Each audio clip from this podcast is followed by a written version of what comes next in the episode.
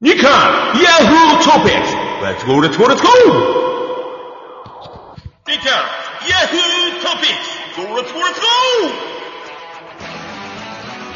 はい、皆さん、こんにちは。こんばんこんにちはは。どうも。2回フートピックス34回目のラジオトーク収録バージョンでございます。はいということで、今日はですね、えー、来週、現収録現在7月17日の来週は、うんプロ野球のオールスターゲームということで、うんえー、アフトピーリスナーが大好きなプロ野球のことについての前半戦を振り返って、どんどんベラベラちゃんかちゃんか喋っていくというのを、高橋宏和弘さんとやっていきます。お願いします。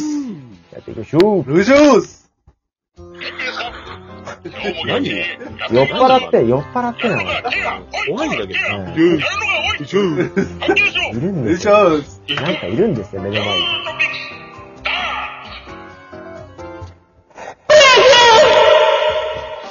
何言ってるかわかんねえんだよな、毎回このシャウトがさ。さあ、プロ野球ですね、カズラさはい。ん。はいはい。じゃあ、セリーグからまずはやっていきましょうかね。うおはい、えー、7月、えー、17日現在のプロ野球の順位表です。1お位ヤクルトスワローズ。はい。あぶっちぎりですね。 53勝30敗。うんー強い、ヤク貯ル金ト。 23。鬼。第2位、独占ですもん。独占。えー、2位がですね、12.5ゲーム差。ひーで、広島東洋カープ。うん。 42勝44敗ということで、借金2なんですよ、もう2位が。まあだから、2位以下は借金ですからね。そうなんですよ。だから、貯金をヤクルトが独占していて、広島が借金2で2位で12.5ゲーム差。で、3位がなんとですね、あんなに調子が悪かった DNA がうん。 0ゲーム差で3位です。はいはい。借金は、まあ、3なんですが、あ、2ですね。借金は2なんですが、えー、勝率の差で、わずかにカープが上。で、DNA が3位。あれでしょだから7月16日現在だと、はい。えっと、5位までのチームが0.5で迫ってた。そうです、そうです。だか全てでいいらの、その通りですそうなねん。だで、4位が巨人で0.5ゲーム差。で、阪神があんなに借金抱えてたのに、今、5位ですけども、えー、結局、2位とのゲーム差が1ゲーム差です。うん。うん、で、最下位が、あー中日。で、これはちょっと離れて3ゲームということで。さあ、カズルさん、広和君、はい。どうですか、セントラルリーグ。いやー、ヤクルトがここまでブリブリに独占するとは思ってなかったんですよね。いやー、だからヤクルトは、これは。いやー、だからちょっとこれ、勝敗別のね、えー、データがあるんですけども、ええ広島対広島戦が10勝1敗ですよ、スワローズ。わー、わー、わー。おーうん。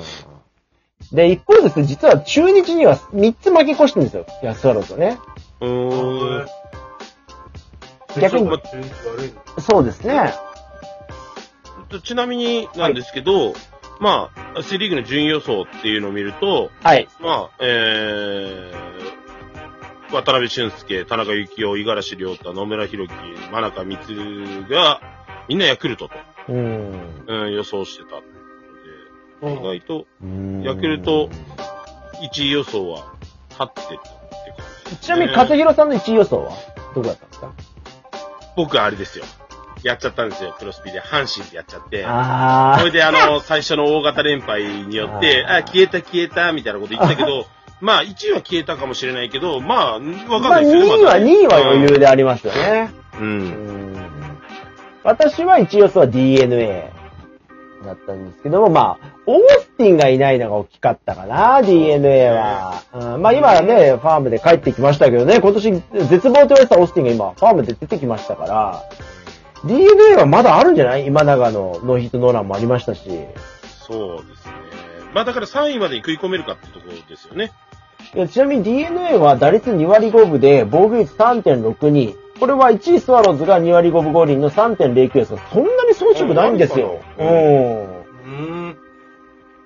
広和さんはわかりますかプロ野球。うん。どこに興味がありますか僕はですね、マイク 遠いね。ごめんなさい。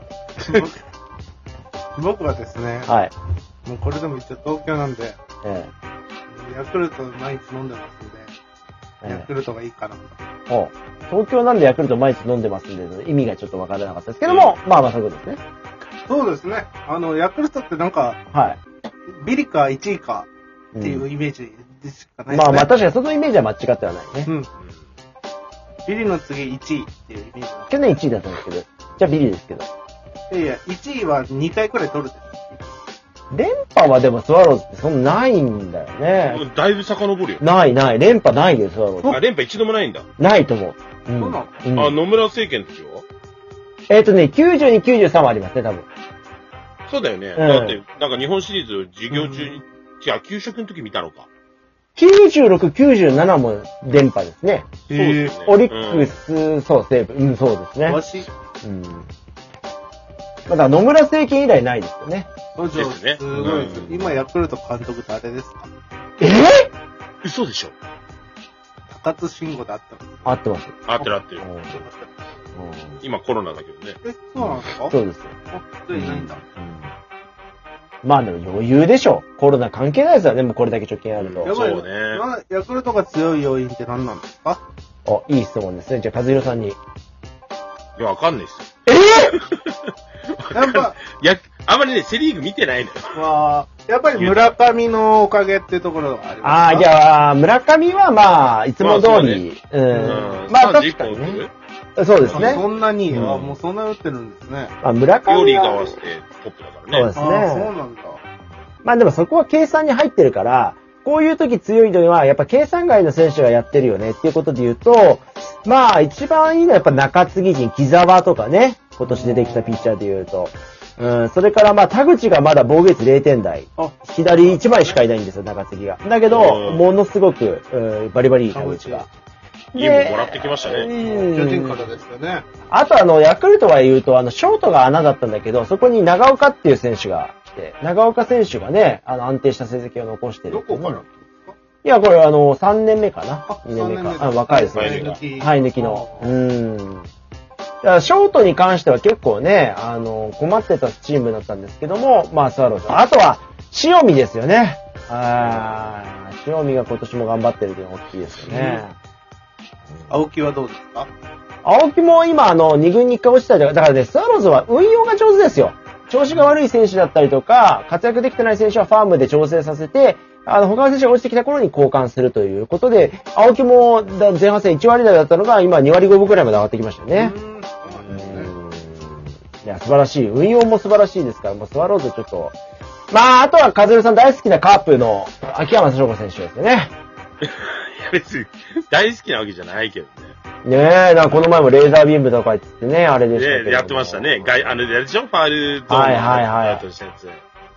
うんんまあ、どう、どうなんですかそん、言うてもそんなでもないでしょう。いや、でもカープはダントツ最下位予想でしたけどね、我々プロ野球関係者は。そうですねんそうなんですかんもういないと。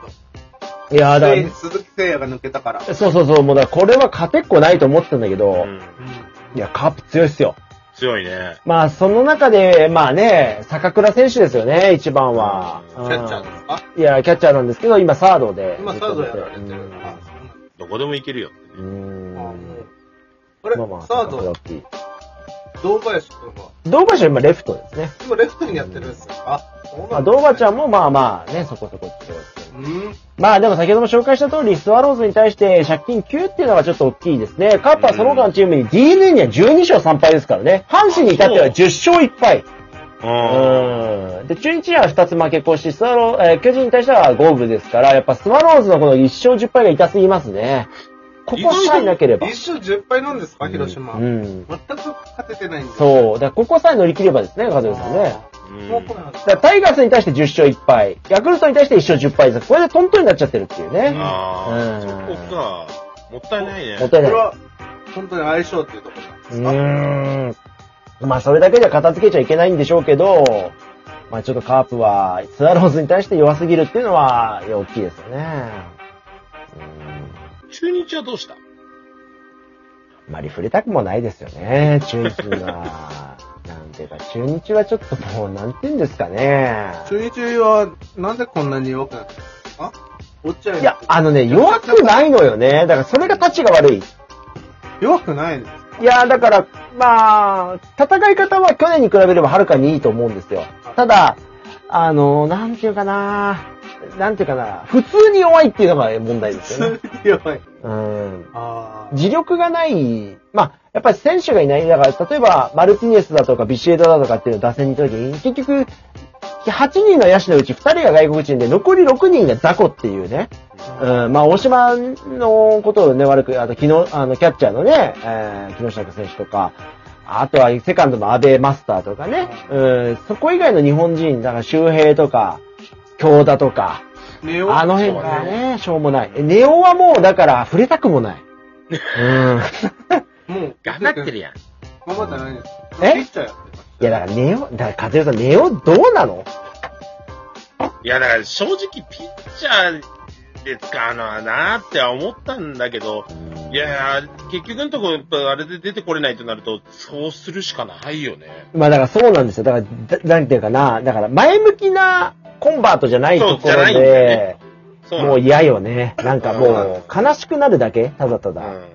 ううーん。ん。だからほら、まあ、バッティングが微妙って、プロ入る前から言われてたからね、正直。え、そうなんですかから、でも結局そうなるかっていうのはね。さあ、じゃあ、かずるさん、えー、もうエンディングに入っちゃったので、セントラルリーグだけでもう一本になっちゃいましたけども、はい。えー、後半戦も含めて展望、準優勝ゆうそ、えー、1位ヤクルト、はい。えー、2位は、えー、阪神。ほうほううん。うん。で、3位が広島。ほうえー、4位が、えー、っと、どこ行ったあー DNA か。ほうで、巨人が5位で、はい。中日最下位。はい。かず、えー、ひろかずくん。僕はですね、1位ヤクルト、はい。 2位は広島、お、 3位は巨人、お、 4位が DNA、はい。 5位が阪神、はい。 6位が中日です。はい。じゃあ私最後いきます。1位 DNA 最下位巨人です